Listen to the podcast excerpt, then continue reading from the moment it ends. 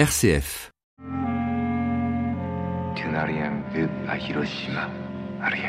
J'ai tout vu, tout. Ainsi, l'hôpital. Le 6 août 1945, la bombe atomique tombe sur Hiroshima. Trois jours plus tard, c'est au tour de Nagasaki. Dorothy Day écrit alors dans le journal des Catholic Workers Nous espérons les avoir tués. Les faits espérés, pas connus. On espère qu'ils sont atomisés, nos frères japonais, dispersés, hommes, femmes et bébés aux quatre vents sur les sept mers. Peut-être que nous allons respirer leur poussière dans nos narines, les sentir sur nos visages dans le brouillard de New York, les sentir sous la pluie sur les collines d'Easton. L'après-guerre devient pour Dorothy le début d'un temps de pénitence. Une pénitence pour tous ces morts qui sont nos frères et sœurs. It's far easier to see Christ in your brother when you're sitting down and sharing soup with him. Dorothy Day. Je ne suis pas une sainte.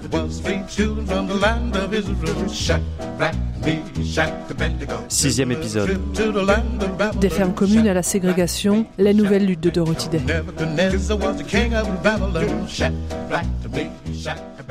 En mai 1947, Dorothy Day adresse à ses lecteurs un article qui définit les fondements du mouvement des Catholic Workers.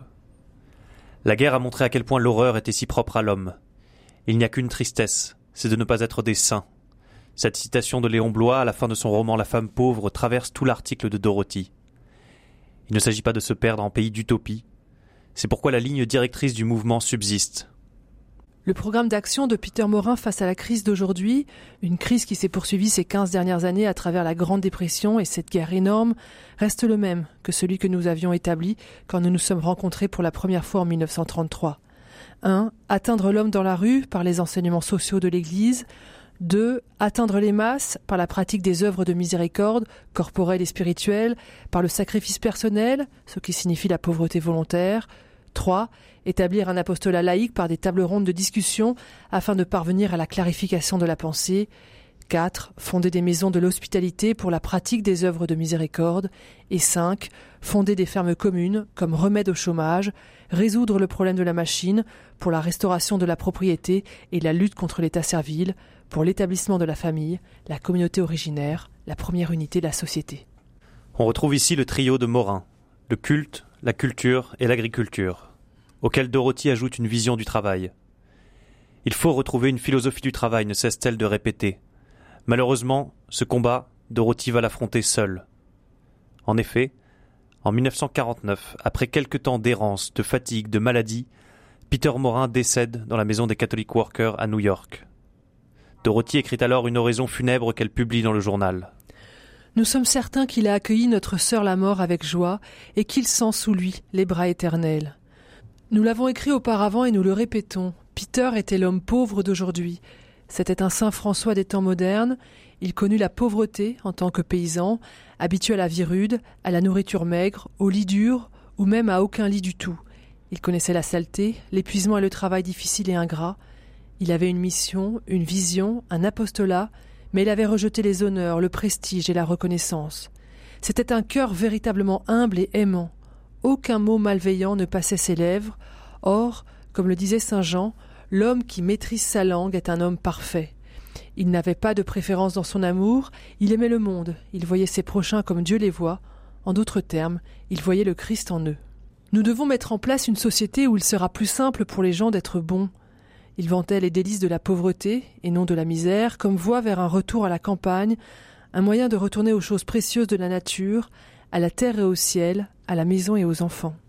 Jusqu'à son dernier jour, il partait dans les rues de New York, se perdant, désorienté. Certains racontent qu'il avait une partie de sa tête déjà au ciel. Il était égaré comme un symbole de ce monde d'après la bombe atomique, où il est difficile de trouver le ton juste et sa place. Au début des années 50, un jeune musicien ambitieux chante pieusement du gospel dans un studio d'enregistrement sans savoir que tout cela est dépassé.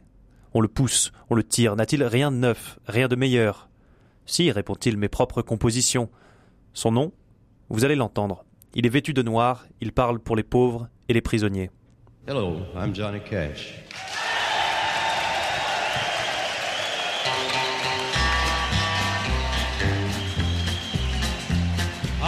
The train a comin', it's rollin' around a bend, and I ain't seen the sunshine since I don't know when. I'm stuck in Folsom Prison, and time keeps dragging on. But that train keeps a rolling on down to San Antone. When I was just a baby, my mama told me, son, always be a good boy, don't ever play with guns. But I shot a man in Reno just to watch him die. When I hear that whistle blowing, I hang my head and cry.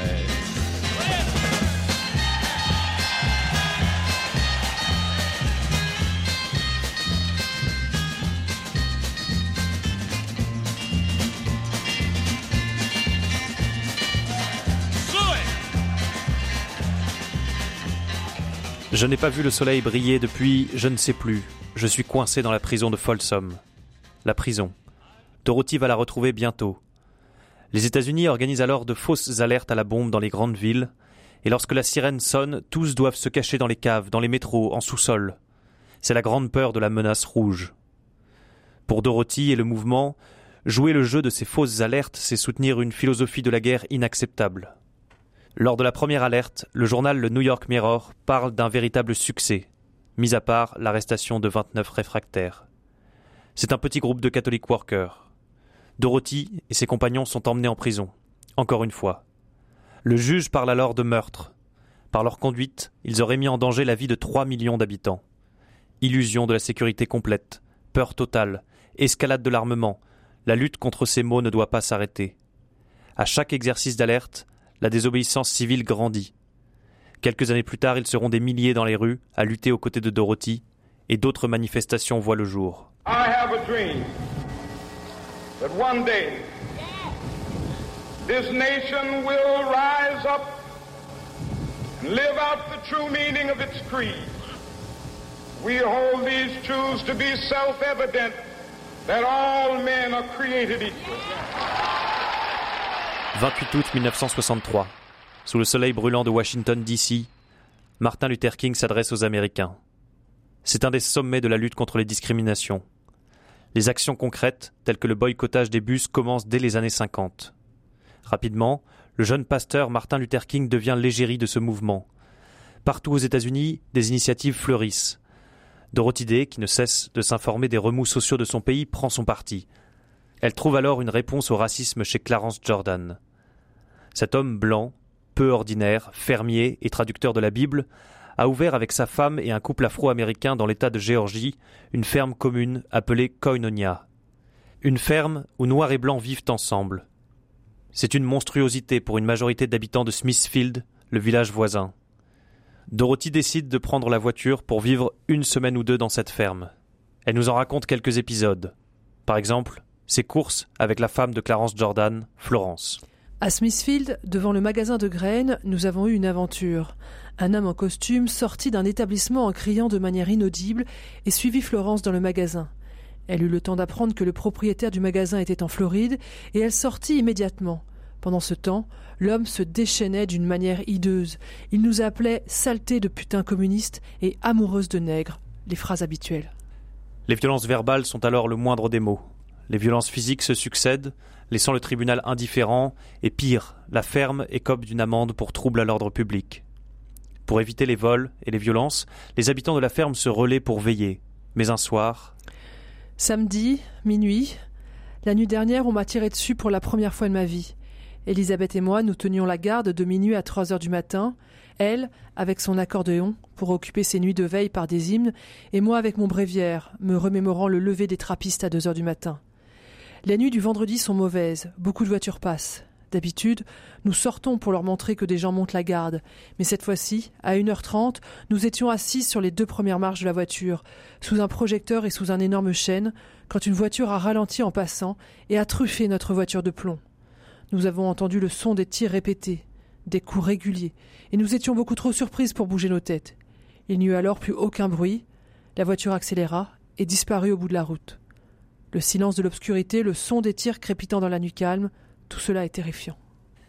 Terrifiant, mais cette terreur est vaincue par la non-violence, l'esprit de communauté et le travail de cette ferme.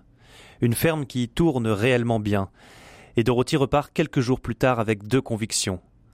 La lutte contre la ségrégation est nécessaire et il faut prendre exemple sur cette ferme pour en monter d'autres. La ferme est le symbole même de la pensée de Dorothy Day, réconcilier accueil, travail et prière. Dès son retour à New York, Dorothy Day se met en quête d'un grand espace et d'une ferme à acheter.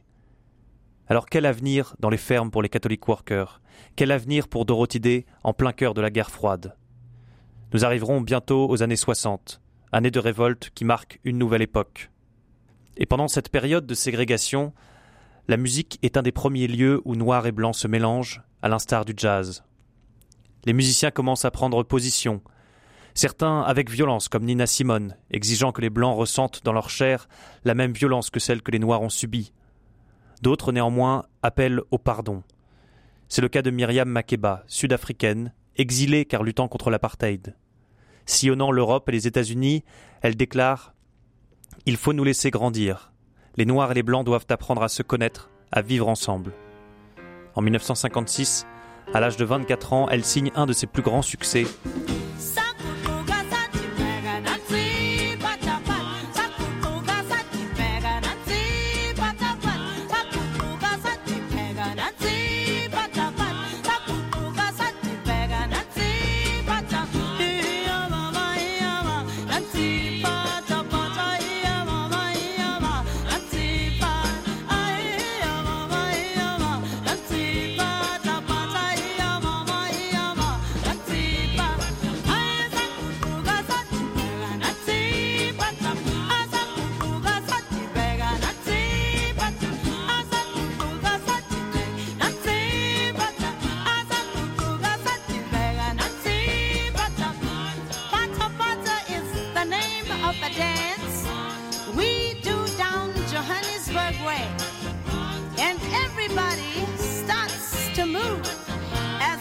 Pata Pata